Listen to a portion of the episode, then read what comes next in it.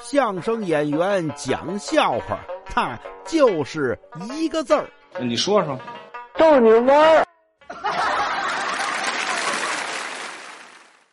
今天啊，在我们小区楼底下花坛里，好，早上起来遛弯，看见一哥们儿，赤身裸体啊，就穿一内裤，往那一躺，头顶枕着一个砖头，旁边搁着一手机。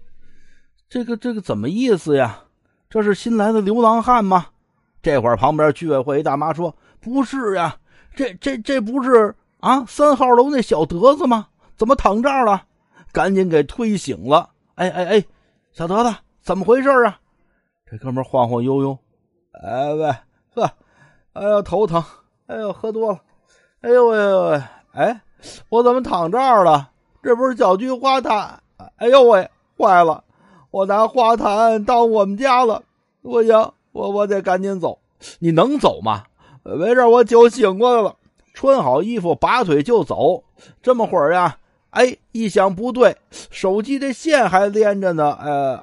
哦，我手机呀还在土里充电呢。那什么，要不我等充满了再走啊？啊，这里。